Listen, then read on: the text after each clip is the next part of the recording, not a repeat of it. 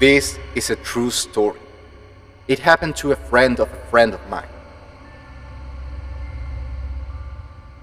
One night, not long ago, a young woman was home alone with her dog. Her parents were constantly out because of their jobs, and she had been staying home alone for some time now. Well, not really alone. Her dog was always by her side. Ever since she was a child and she got scared in the night, her dog always comforted her.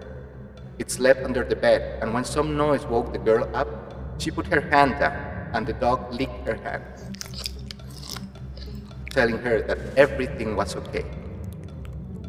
It was already late, so the girl locked the doors and the windows and went to sleep with her loyal dog under the bed. She woke up in the middle of the night. She could hear a dripping sound in the distance. Surely just a faucet, she told herself. She put her hand down and felt the warm tongue of her dog on her hand. Feeling safe, she fell asleep again. She woke up a second time a few minutes later. The dripping continued, but more weakly. Again, she put down her hand, and again she felt the dog's warm and wet licks. She was falling asleep when she heard the dripping noise again. She got out of bed, determined to locate the source of the incessant noise. Believing that she must have left the faucet open, she opened the bathroom door and turned on the light.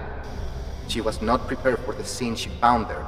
Her dog was dead, hanging from the shower with his throat cut. The source of the dripping sound were drops of the dog's blood falling on the tub. And there was something else. On the bathroom's mirror, written with the dog's blood, was a message. Humans leak too.